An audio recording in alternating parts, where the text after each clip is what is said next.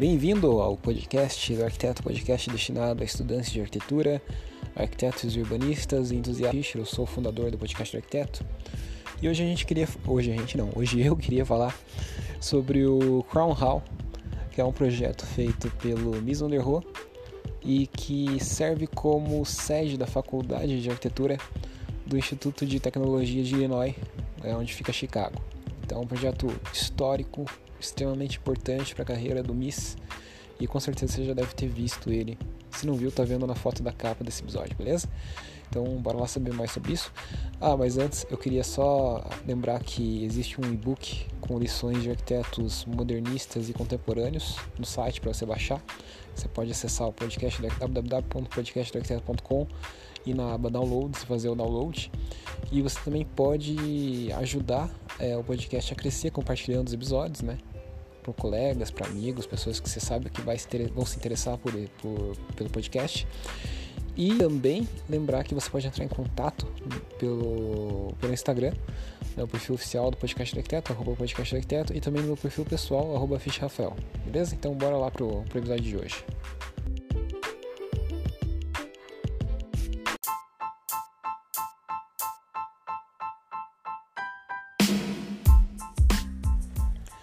Bom, então como você já deve estar tá sabendo, que eu já falei no começo do episódio, né? O Crown Hall, ele é o edifício que abriga a Faculdade de Arquitetura e Urbanismo lá do IIT, que é o Illinois Institute of Technology, que é o Instituto de Tecnologia de, de, de Illinois, né? Illinois é o estado do, dos Estados Unidos onde fica Chicago, né? Chicago é a capital do Illinois. Então, o Crown Hall fica em Chicago, basicamente. Isso nos Estados Unidos. É bem no norte ali, de perto dos, dos grandes lagos americanos. Uma região bem fria dos Estados Unidos. E o Crown Hall, ele foi projetado, como você já deve estar tá sabendo, né, agora pelo título e pela descrição desse episódio, pelo Mies van der Rohe.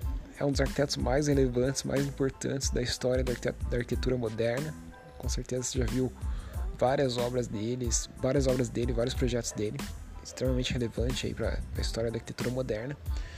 E é um edifício que está localizado lá no, no na universidade, no campus da universidade, né?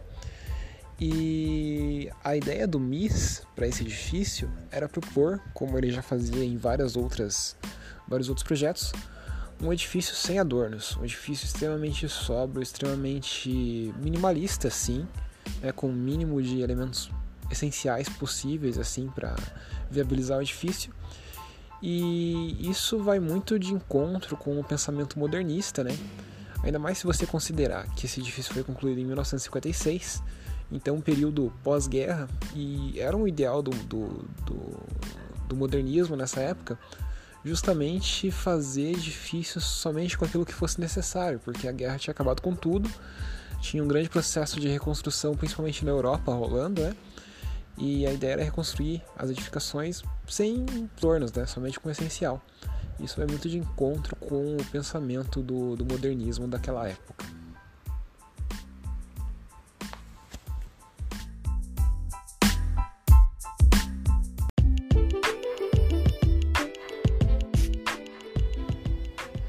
Então, para o edifício, para o Crown Hall, o Mies acabou optando por fazer um, um, edifício com uma planta bem regular, uma planta na realidade que tem forma retangular, né, bem ortogonal, é um edifício prismático, um edifício bem simples, bem puro.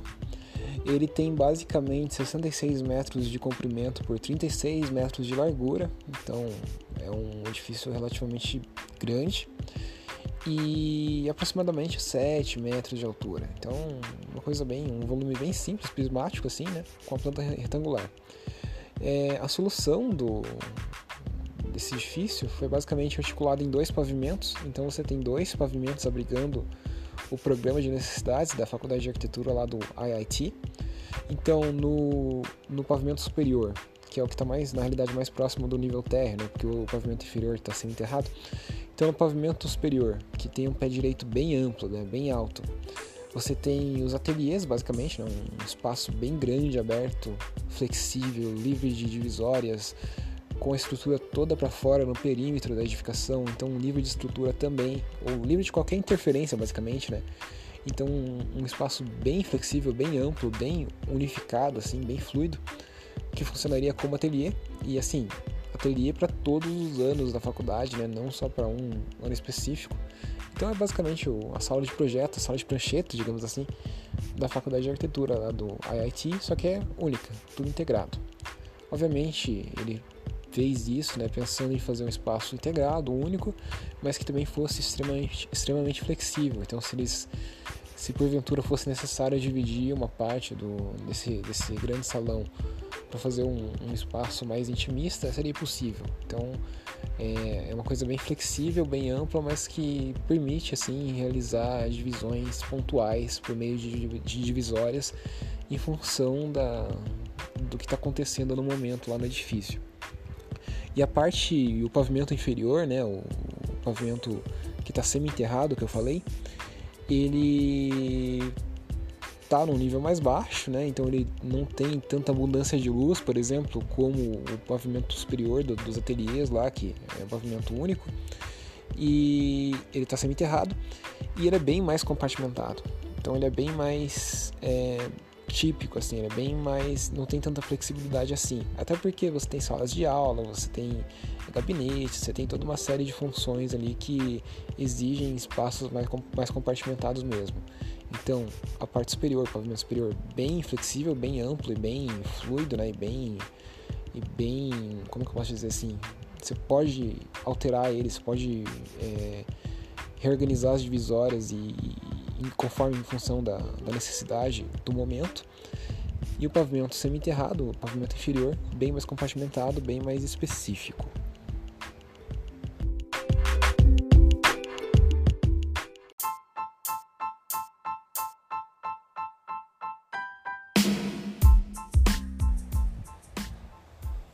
Para estruturar o edifício né, do Crown Hall, o MIS resolveu optar por uma estrutura de aço e as, as, as vedações, digamos assim, as vedações externas do, do, do edifício são em aço, mas também são em vidro. Então é um edifício assim bastante tecnológico, até para a época, né? É, pra, ele tinha essa questão forte de deixar o, aquele pavimento superior que eu falei lá bastante flexível e para ajudar a fazer isso, ele resolveu colocar as estruturas todo, todas no perímetro do, do, edifício. Então você não tem nenhuma estrutura dentro do edifício, pelo menos nesse pavimento, nesse pavilhão principal dos ateliês. Então, para resolver isso, para dar viabilidade tecnológica para isso, ele, ele, colocou, ele colocou as estruturas no perímetro do edifício e utilizou vigas bem compridas, né, de, que vencem o vão de 36 metros no topo, na cobertura. Só que ele fez viga invertida. Então, em vez de colocar a viga para a edificação, ele colocou a viga para fora. E é como se as vigas as vigas estão para fora e como se a laje superior tivesse suspensa nessas vigas. Então, se você olha o edifício por fora, você consegue ver a viga aparecendo bem claramente ali, né? E as que vencem esse vão, então, de 36 metros, evitando com que você tenha colunas e estrutura dentro do, do edifício. No pavimento do, do ateliê ali que eu falei, que é o pavimento superior, que é todo flexível, ele é revestido por vidros e é um pavimento que tem um pé direito bem generoso. Então na faixa de vidro que está mais próxima do de onde as pessoas ficam, né, do nível que as pessoas se localizam, até 2 metros de altura, digamos assim, é, o MIS optou por fazer um, uma aplicação de um, vídeo, de um vidro jateado, um vidro mais opaco, que garante a privacidade, que garante que as pessoas que estão dentro não conseguem enxergar o que está acontecendo para fora e as pessoas que estão para fora não consigam enxergar é o que está acontecendo dentro. Então você tem uma certa privacidade, mas ao mesmo tempo você permite com que haja iluminação natural. E a faixa de vidro um pouco mais para cima, né? Faixa que está na parte superior do pé direito, essa sim, essa é translúcida total, que permite com que a luz entre assim de uma forma bem abundante. Então, isso é uma coisa que contribui bastante nessa questão da iluminação dos espaços internos.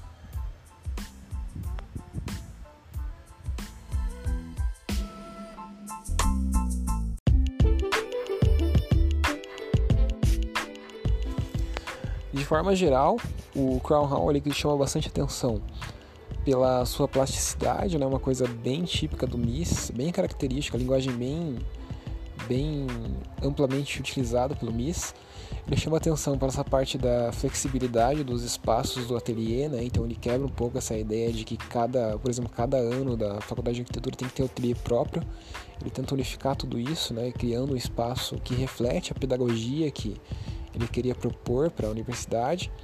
E também é um, é um espaço bem flexível, bem é, bem capaz de ser adaptado a várias situações, né? tanto é que até hoje é utilizado e funciona muito bem.